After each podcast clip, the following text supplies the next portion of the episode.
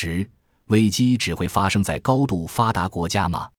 我们经常说，危机和萧条只会发生在工商业蓬勃发展、事业进取心旺盛的高度发达的社会。同时，我们也经常认为，危机和萧条在较短时间内只会在英国、法国、比利时、美国、荷兰以及北欧国家出现。然而，就在最近，他们出现在了奥地利、德国和俄罗斯。毋庸置疑，发生危机的国家的确有着很高的声望以及进取心。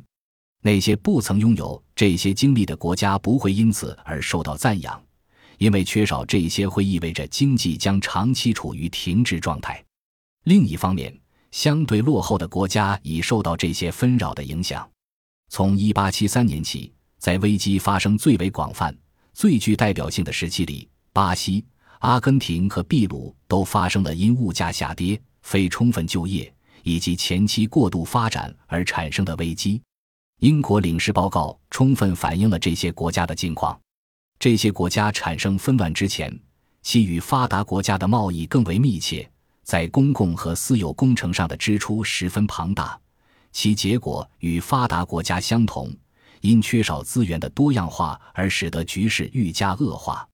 如果迹象不那么明显或影响较小，那是因为工业体系不那么复杂。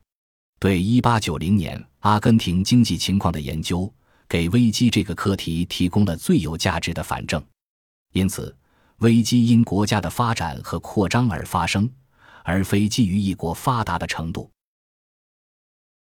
本集播放完毕，感谢您的收听。喜欢请订阅加关注，主页有更多精彩内容。